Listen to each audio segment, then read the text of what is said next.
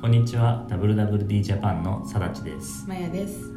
いろいろ深く考えすぎてついつい面倒くさいと言われがちな僕たちが送る考えたい言葉。2週間に1回ファッションビューティー業界で使われる言葉について語り合います。僕はソーシャルエディターのさだちです。ジェンダー学を学びながら LGBTQ+ 向けメディアでライターを経験し現在は WWD ジャパンのソーシャルメディアを担当しているほか取材や翻訳などもしていますはい。翻訳担当のマヤです。オランダの大学で考古学やジェンダー学を勉強した後今は編集部で翻訳や編集コンテンツを手掛けています。このポッドキャストでは当たり前だと思っているものに疑問を持ったりその歴史や成り立ちに興味を持っている2人がもう一度考えたい言葉について話します。今回の言葉はプライドです。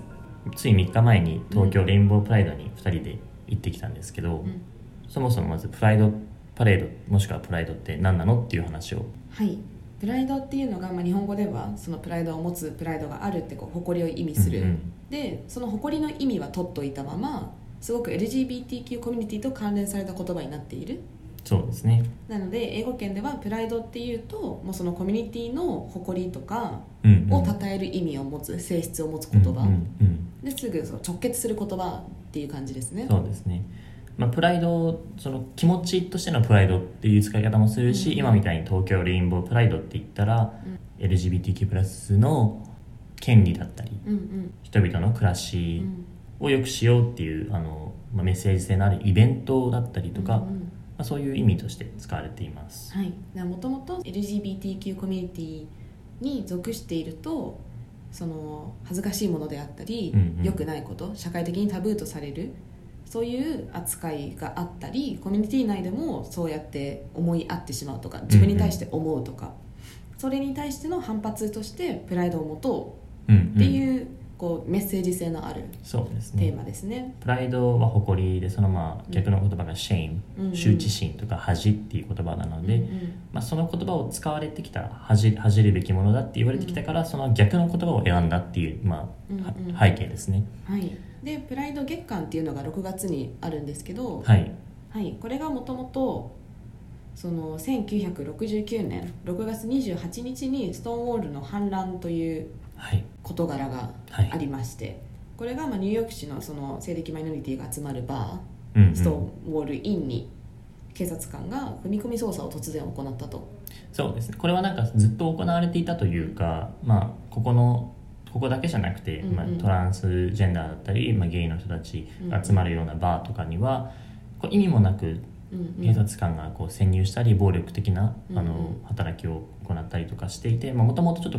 なんていうんだろうな反発心が溜まっていて、まあ、これがきっかけにその、えっと、大行進そして反乱っていうふうに言葉を使われているんですけど、まあ、あのいわゆるデモっていうのが起きたっていう、でこれが、えっと、プライドの期限になったと言われています。そうですね。だからそういう、まあ、明らかにターゲットをつけて捜査を行ったり、うんうん、そういう日常的な差別があったんですよね。これはすごいあの BLM にも似てますよね、うん、その、まあ、黒人の方々があの不当な扱いを受けていてそれのこうずっと、ね、起きているわけです。よ何百年っていうふうにその奴隷制から始まってあってそれがこうどっかのきっかけで反乱が起きた、でも、まあ、メディアはそこしかフォーカスしないこともあるんですけど、まあ、これも似たような感じでずっと起きていて、まあ、ここがついにここあの反乱のきっかけになったって感じですね。すね。はい。なのでそれ以来というかそこを起源として毎年6月はこうみんなで集まって食い合わせを祝うというか生き延びたねってこう、うんうん、お互いをたたえ合って、はい、これからも生きて頑張っていこうねってこう励まし合うじゃないですけど、うんうんそうですね、祝う場所として発展したかなと。うん。そうです。今はもともと行進だったのでマーチって言葉がよく使われていて、うん、今はパレードって言葉が使われてるんですけど、まあ、それはまあ平和になって、うん、あの戦いというか反乱っていう意味合いよりも、うん、あの祝おう楽しもうっていうイメージがついたかなとと僕は思ってるんですけど、はい。日本の場合は6月ではなくて4月の後半もしくは5月の頭ゴールデンウィーク周辺にあの行われているので、まあ、ちょっと違うあの時期ではあるんですけど多くがこの6月ぐらいに行われています。はい。じゃあ私たちが行った2022年の東京レインボープライド。はい、はい、楽楽しかったですね。すごく楽しかったです、うん、あの3年ぶりのオフライン開催で、まあ、コロナの影響でオンライン開催が続いたので、うんうん、あのはい。すごい盛り上がったと思います。一応入場制限とかもすごくされたりとか、うん、あの予約制だったりとか。で規模は縮小していたらしいんですけど、うん、それでも3年ぶりに見るとすごい盛り上がってるなとも思うしこんなにあの LGBTQ の当事者もしくはそれを応援する人々が東京にいるんだなと思うとすごく嬉しくなりました。日本で初めてパレードが開催されたのが1994年のレズビアンゲイパレードだったんですよね。そうですね。僕たちが生まれる前ですね、うんうん、思ったよりも歴史のあるイベントというか、うん、あのこれが、まあ、1969年のストーンウォールから、まあ、30年近く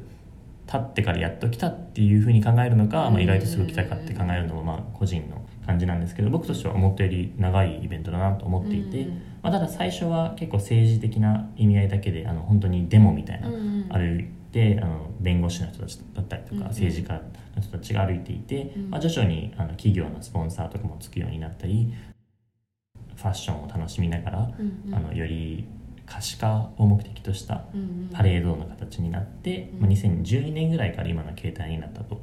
言われています。だから今はレズビアンゲイに加えて、まあ、バイセクシャルノンバイナリートランスジェンダー、クイアクエスチョニングの方もみんなを包括するイベントに成長しましたよね。そうですね。はい。どの国のこの LGBTQ 史、うん、歴史を見てもやっぱり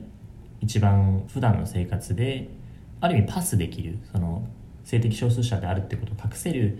あのゲイな人たちだったりとかレズビアンの人たちっていうのが最初にやっぱり権利とかっていう意味で多少の特権を持っていて、まあ、そこからトランスの人たちだったりとか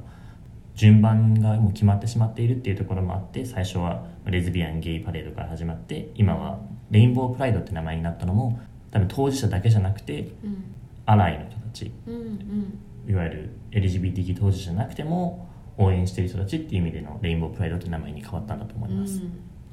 で私たちが行った目的はスナップを取ることなのでまあ、どんなファッションをしてどんなファッションにどんなメッセージが込められてるかをぜひ表現して、はい、WWD で掲載することで私たちも可視化に貢献したいなという目的で、まあ、正さんがあのきっかけというかあの旗振り役で進めてくれたんですけど、はい、ね、その今言った多様なアイデンティティっていうのがファッションにも本当に現れていたなと。そうです。なんか僕も実はあの2019年ですね、うん、最後のコロナ前のオフライン開催の時には学生であのボランティアとして参加していたんですけど、うん、その時ももちろんあの皆さんあのメッセージ性のある格好とかはしていたんですけどなんかそれほどこうみんなあの企業 T シャツだったりとか、うん、なんかもしくはちょっとあの LGBT って書いてある、まあ、レインボーの T シャツを着るぐらいであんまりこう逆に一致団結を目的としていたというか逆に同じものを着てしまうあの感じだったんですけど今年はなんかみんなそれぞれ違う洋服を着ていたりもしてこの3年間の間にもすごく変化があったのかなとも思うしあの逆に LGBTQ っていう言葉がすごく普及した、うん、あの一般の認知度も上がったっていうことで今度は一括りにされたくないっていう思いもあったのかなって思います。確かにかぶりたくないっていう感じの雰囲気というかは感じたかも、うん、うん、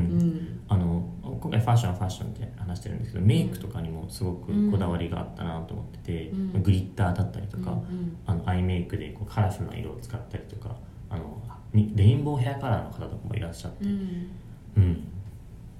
ね、そうですね。やっぱり中心となるファッションは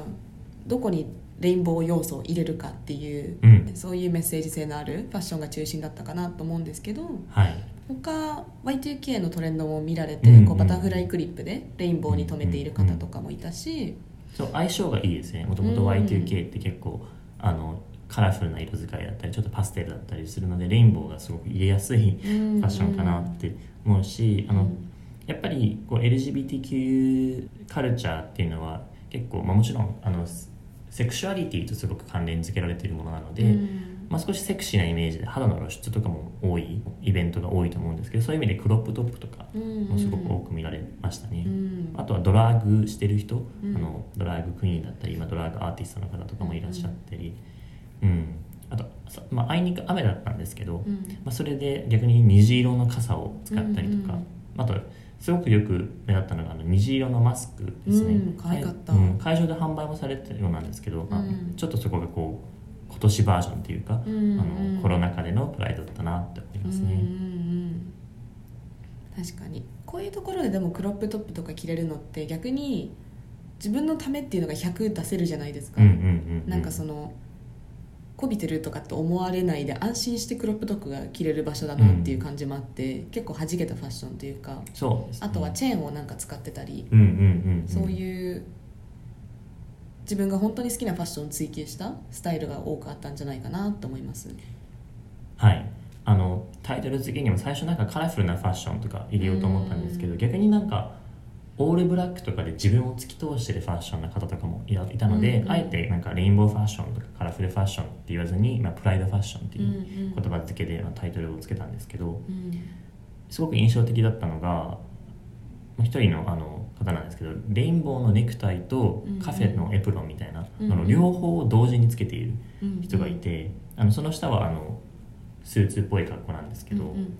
なんかめすごくストーリー性が一発で伝わる洋服だなと思ってて、うんそのまあ、いわゆる仕事であったりあの社会の男性っていうイメージのあるネクタイと、まあ、主婦で、まあ、家の中にいるっていうイメージのエプロンを同時につけることですごくメッセージ性が伝わるなと、うん。シンプルながらすごくその皮肉じゃないですけどね、うんうんうん。ほらこれで性で性の役割というかジェンダーを可視化した面白いファッションですよね、あとは花魁風なんですけど花魁だけどレインボーバージョンみたいな、うん。あの格好をしている人がいて多分結構海外メディアとかの注目も受けていたやっぱりその着物を着てるっていうちょうどなんかレインボーで着物で一発で日本のプライドって分かるっていうところでまあ注目を受けていたんですけど、まあ、これが芸者ではなくて花魁なんですよね。そのうんうん花魁というかまあ友情。その前であの帯を留めているっていうことでプライド先ほどのストーンウォールの反乱に参加して、まあ、一番あの貢献したと言われているグループの人たちがセックスワーカーうんの人たちなんですね。で日本にもこうセックスワーカーの歴史ってすごく長くあるもので、まあ、友情だったり、うん。あのそしてまあ水商売というくくりで見れば日本を代表する芸者だったりとか、まあ、今もあの歓楽街にたくさんあると思うんですけど、まあ、そういう人たちも中にもすごく LGBTQ+ な人って多いですし、あの大きなくくりで見ればそのセクシュアリティっていううん。あの多様性っていう意味ではあのすごく重要な役割を担っている方々なのでそういうシンボリズムとしても花魁もしくは遊女の格好をしてプライドパレードに参加するっていうのもすごくメッセージ性があるなと思いました。うん。私が気になったのはあのデビルの,、はい。その悪魔の角をつけた子がいたんですけどはい。このこれもバックグラウンドが分かるとすごく伝わるメッセージというかこの LGBTQ のそのさっき言った shame の部分って結構その宗教に基づく shame が多い、はい。からその同性愛者だったり特にゲイ男性、はい。あのゲイの方はそういうセクシュアリティによって天国に行けないとか地獄に行ってしまうぞっていう脅しをされる。そうですね。からそれへのこうメッセージとしても悪魔だぞってこう、うんうんうん角をつけるっていう装いはすごく皮肉でね。うん、面白いし、まあ、単純に可愛かったし、うん。それもあるしあのメッセージもあるし、うんあうまいなってすごい思いましたね、はい、あとは、うん。レインボーのパッチワークの着物を着ていることだったりとか、うん。あとクロシェのハートで中にライトが入ってるすごい DIY 感のあるものだったりとか、本当に人それぞれなんかちゃんとか、うん。こうなんかプライドの前から準備をしていたんだろうなって思うと、心が温まるというかなんかみんなのこの披露の場でもありますし、うんうんうん。あと今年のハイライトはファミマのレインボーソックスがめちゃくちゃいたことか そうですね。ね。あの僕自身があの記事化したんですけど 結構インスタグラムでもあのその週のトップ記事になっていて、なうんすごい注目が集まってて、まあ、絶対にあ発売したタイミングもこれのちょうど直前みたいな感じだったので、確かに飛び入り参加とかになった時に、うん。プライドにこれから行くでも何も着てないファミマに行ってうん。そのソックスを履こうってなるのがなんかこう目に見えるというかうん。すごくあの大活躍のアイテムでしたね。ね、ただやっぱメイクが写真にこんなに見えづらくなるんだなっていうのも実感したところで皆さんすっごい可愛いメイクしてたけど、なかなか映りづらかったのはなんか伝わんな伝わるといいなと思いますね、そうアップの写真も何個かあるので、うん。ぜひ見ていただきたいんですけど、うん。確かにあの、まあ、屋外でライトもあると思ったよりもグリッターを身につけないと写真に見えないなっていう、ね、まあ、来年のレッスンを学びました、うん、来年はもう少しグリッターつけます、つけます。楽しみにしてます。来年も行きましょう。で私がでも気になったのはそのインタビューインタビューしてる方とか隣にいたりしたじゃないですか、うんうんうん、うちらみたいに報道機関みたいな感じで、はい、ですごい「お姉さんどう思いますか?」とか言っちゃってて「お兄さんお姉さん」とかそれは何に基づいて言っているのかなこの人はっていう。それを特にこのレインボーパレードでやることってすごく良くないことだなと思って。そうですね。今回あの、まあ、初めてプレスメディア側としてプライドに参加してやっぱりそういうところもなんか気をつけたいなと思うし、うん、あの今回すごく気をつけたのがあのプライドのパレードにを歩いている人っていうのはもちろんこう社会に見てもらうために歩いている人なので、うんうん、その人たちは問題ないんですけど、まあ、フェスティバルに参加している来場者っていうのは単純に居場所を見つけたいっていう目的で来てる方もいるのでまあ、それであの映り込んでしまってアウティングあの自分が意図せずにカミングアウトをさせられてしまうっていうことも防がなきゃいけないので必ずその同意を取った人の写真しか撮らない、うん、そして人の写り込みに注意するっていうのを、まあ、徹底するべきだし、うんうん、あの僕たちもそれを徹底してやったんですけど。その参加するメディアの方々も同じぐらいのそののセンシティビティっていうんですかね、うん、を持って参加していただきたいなって、まあ、当事者として思います、確かに。そこは当事者だから思うところもあるのかもしれない、うん、うん、なんか分かるところというか、うんうん。うん、ちょっとなんかヒヤッとするというか、うん、単純に話題になりそうだから取材をするっていうだけでなくて、まあ、社会的な意味とかも考えて参加してほしいなと思います、うんうん、とあとなんか、東京のプライドを見て思うのがすごい企業の参加者が多いなって思います、うんうんうん、あのさっき最初にもあの2019年の話もしたんですけど企業 T シャツとかで結構みんなこうグループで団結してくるみたいな、うんうん、当事者だけじゃなくて、まあ、その自分の同僚とかも連れてくるみたいな、うんうん、でそれ同僚の家族とかもでも企業が参加することへの賛否両論っていうのはあるしあのマヤさんが翻訳された記事で、うんうん、レインボー資本主義に陥ってないっていうあの記事があると思うんですけど、うんうん、あのやっぱり企業が参加する際に多少プロモーション的な意味があると思うんですよ。それで、まあ、普段 LGBTQ これそれに限らずですけど社会的なこう運動をしていないのに、まあ、こういう時にこう便乗っていう言い方ですかね。便乗して宣伝につながってるんじゃないかっていう、まあ、批判もあって、まあ、それもごもっともというか、まあ、それは常に気をつけていきたいところでもあるしあの逆にこうファッショナブルじゃない問題ってあると思うんですよ、うんうん、まだファッショナブルされてない、まあ、人権問題だったりとか人種差別の問題だったりとかだとあんまり企業ってこう口出しをしない、うんうん、けどレインボーでなんか映えるしいい感じって思って参加することもあるからそれで批判っていうのは毎年あるんですね、うんうん、まあ、でもこの規模でイベントをするってなった時にじゃあ当事者でお金を出し合ってやるのかとかなんかそういうふうに考えるとやっぱりまあ、企業はそれで宣伝になるし、まあ、僕たちもそれであのイベントの、まあ、資金が得られるっていう意味で、まあ、一応ウィンウィンな関係にななっていると信じているしあの、うん、それであるあの利益っていうのもあると思うので、うん、僕は悪いことではないと思ってます。そうですね。創業的成果を求めるあまりそのプライド月間に加入してしまうのは確かに指摘はそれはそうだとは思うんですけどし、まあ、そのジェンダーやセクシャリティによって何て言えばいいんでしょう。このもっと生々しいリアルもあるわけじゃないですか。この皆さんが多分お家帰ってこのハッピーなレインボーからリアルな生活に戻る瞬間があるというか、そこは一切見えずにここだけを切り取るっていうのも、うんうん、企業としてはやっぱり気をつけなきゃいけないよねとも思うし。そうですね、うん、あのまあただ例えばなんですけどじゃあ自分の働いている大きな会社大きな会社だとなんかその会社のメッセージとかってあんまりなんか伝わりにくいと思うんですよそこで働いてても、うん、でもじゃあ自分のその働いている会社が、まあ、自分が当事者だとして、うん、あのプライドに協賛しているって知るだけでも、うんうん、その意思表示としては、まあ、僕はすごく嬉しいと思う。確かに嬉しい、うん、し、まあ、簡単に言えば例えば僕このスナップをします。企画したいって言った時にそれで OK が出ただけでも自分としてはまあ嬉しいんですよ。嬉しい、うん、であの逆に例えば、まあ、これアメリカの話だとディズニーってもともとすごくコンサバティブな会社として知られていたんですけど、うん、でも近年すごくあのプライドイベントをうん。アメリカですけど園内で行ったりとかもして、まあ、変わりつつあると。マスなブランドじゃないですか。ディズニーって子供の時から見てるもので、そうするとやっぱりアメリカってコンサバティブな人も多いので、うんまあ、反対意見もすごく多いんですよ。でもそういうふうに影響力のある大きな会社がその反論もあるって分かりながらサポートを見せるってすごく意味のあることだし、うんまあ、逆に小さい子頃からその親しんでいるブランドがそうだって思うと勇気づけられるし逆に自分の周りで例えば反対、まあ、LGBTQ に偏見を持っている人が持っているその商品だったり見ているものがうんその会社が LGBTQ フレンドリーなんだぞって思うとなんか自分も嬉しいというか救われるしなんか逆にその人も気持ちを変えるかもしれない。なんか自分のこんな周りにあのそういうあの LGBTQ の啓蒙に取り組んでるうん。まあ企業があるんだと思うと、ん。まあ、意見も変わるし、うん、そういう意味での、まあ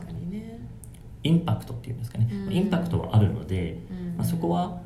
あの知っておくべきかなと。うん。なんか。なんか社内社外に発信すると同じだけ社内にも発信してたらいいですよね、そうですね、うんうん。そこのギャップがあると私が社内で当事者だったら辛いかもって思ったけど、うんうんうん社内の整備がちゃんと環境が労働環境とかね、うんうんうん。そのトランスジェンダーの方も含んだ健康の整備があるかとか、うんうんうん。そういうところに気を配りながらなおかつプライド月間にも賛同しているとかだとうん。最高に嬉しいですよね。そうですね、まあ、バランスが大事というか、あの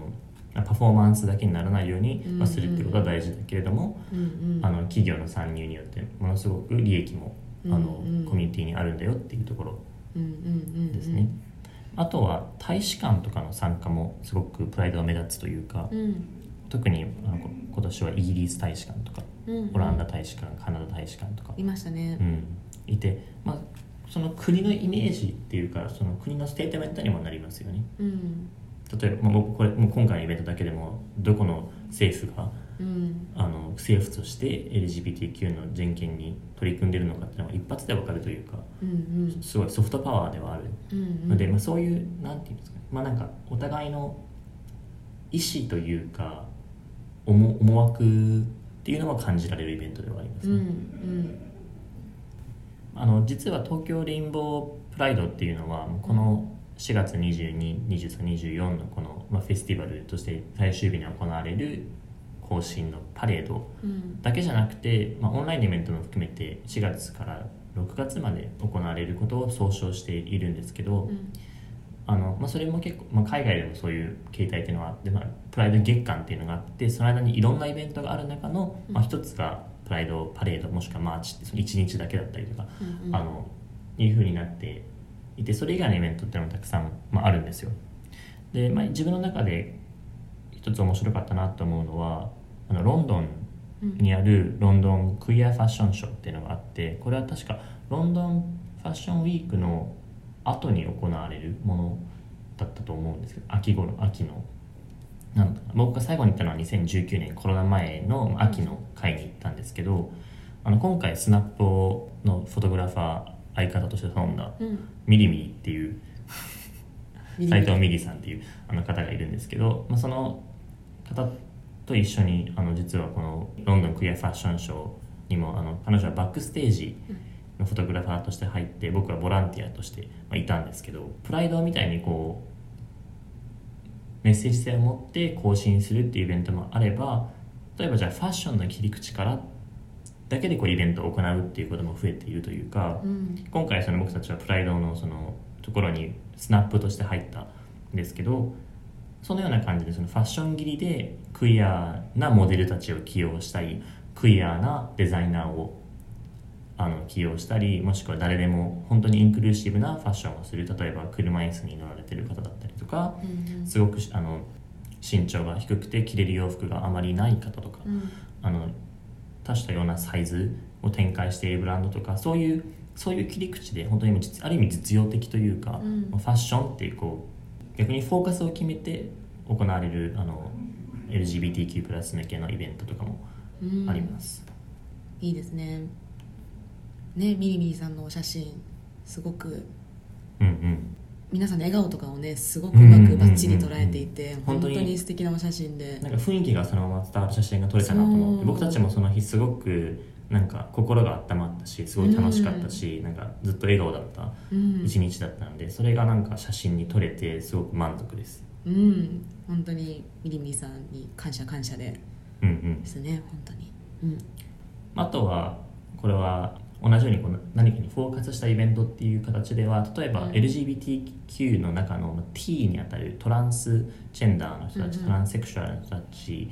に向けたイベントっていうのもまあ別枠で出ていて、うん、このカテゴリーをどんどん分けるっていうとなんかえなんでせっかくこう一致団結なのに分けてるのっていう意見もあるんですけど、うん、まあ、やっぱり人数が多いもしくはそのより目立ってしまっているグループがいるとあの光が当たらないグループっていうのが出てくるんですよ、うん、でトランスジェンダーっていうのは特に LGBTQ の中でもやっぱり光が当たりにくい方々って言われているので、うん、まあ、そういう意味で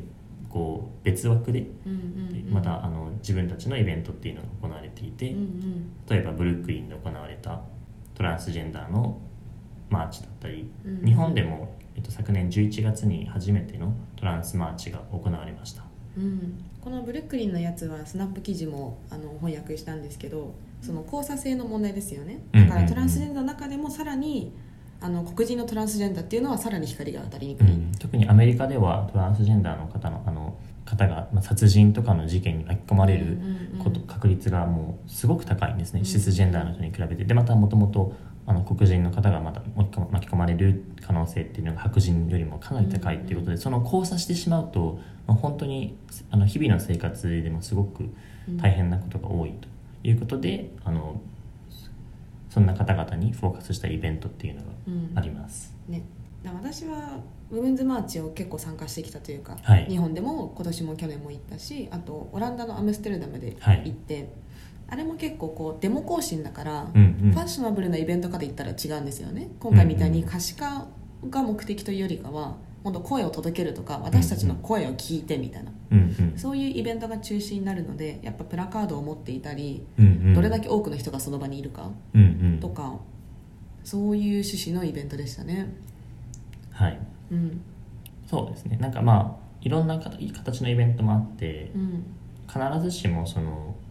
なんていうんですかねなんかどんちゃん騒ぎで楽しめるイベントではないというか、うんうん、本当にメッセージを伝えたいっていう気持ちで参加していて、まあ、プライドにもそういう側面があるっていうことはまあ忘れてはいけないというか、うんうんうん、あの特にヨーロッパのプライドっていうのはもうお祭り騒ぎになっている、うん。うん、あとオーストラリアのあのマルディグラとかもそうなんですけどもともとはそこなんだよっていうところはまあ常にあのいろんなメディアがあのこう言っている。でも楽しむことも忘れてはいけないというか。そう、うん、この間言われたのが私がそのウメンズマーチのことをお祭りって表現したんですよ、うんうん、結構真面目なデモ行進なんですけどウメンズマーチは。でも私にとってはお祭りなんですよねデモ行進って、うんうん、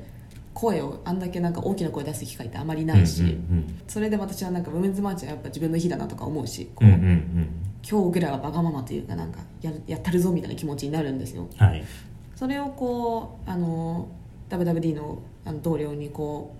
うなんかデモ行進ってやっぱすごく怖いイメージがある、うんうん、なんかこれやめろってこうすごく訴えてて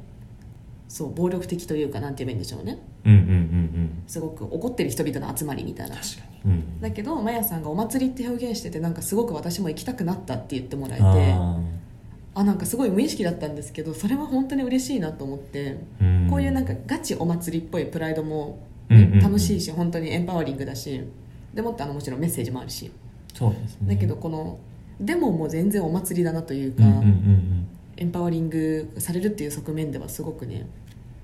あのお祭りっていう表現は引き続き使っていこうって思いました。確かになんかこう、うん、デモ行進とか、まあ、政治的な声を上げるとかって書いてあるとなんか自分参加していいのかなって思ったりしてしまうことが多いと思うんです、うんうん、そのゲートキーピングなところがあるので、うん、なんか自分そこまで意識高くないしとか自分そんななんだろうな普段こういう活動してるわけでもないしとかって思ってしまって、まあ、参加しにくくなってしまうこともあるんですけど、まあ、実際はなんかそんなこと全然なくて、うんうん、本当になんか、まあ、いわゆるお祭りですよ。本当にお祭りというかみんな集まって、あの社会いいとこにしてこう税的な、うん、うん、なんか何だったらこうその日思いっきり忘れてたとして、うんうん、そんぐらいじゃ意識が低いとされてしまうような認識だったとして、うんうんお散歩しながらマーチやってんじゃんと思ってポイって入るとかでも全然いいじゃないですか、うんうんうん、そうですね。なんかコロナで少し難しくはなってはいるんですけど、うんうん、あの今回もカーラ・デルビューニュイギリスのモデル兼俳優のあの河原が飛び入り参加したってことですごくメディアでも話題になってちょうどなんか僕の友達が歩いてたところにあの一緒に歩いてたらしくて、うん、最初お話ししててなんか「河原だよ」って言われて気づかなかったって もったいないと思って でもそう本当にそういう感じにカジュアルに参加することも全然、うん、あるリスペクトすることとカジュアルに参加するってことは両立するよね、そうですね、うん、ってな感じで、はい、はい、まあ、日本のプライドパレードは今年はもう終わったんですけどプライド月間はこれから6月ですし、うん、こういったニュースとかイベントとかっていうのは年年中あるものなのでぜひ注目していただきたいなと思います、はい、ぜひスナップ記事も見てもらえると嬉しいです。はい、はい、じゃあ今回もお聞きくださりありがとうございました。またお待ちしてます。はい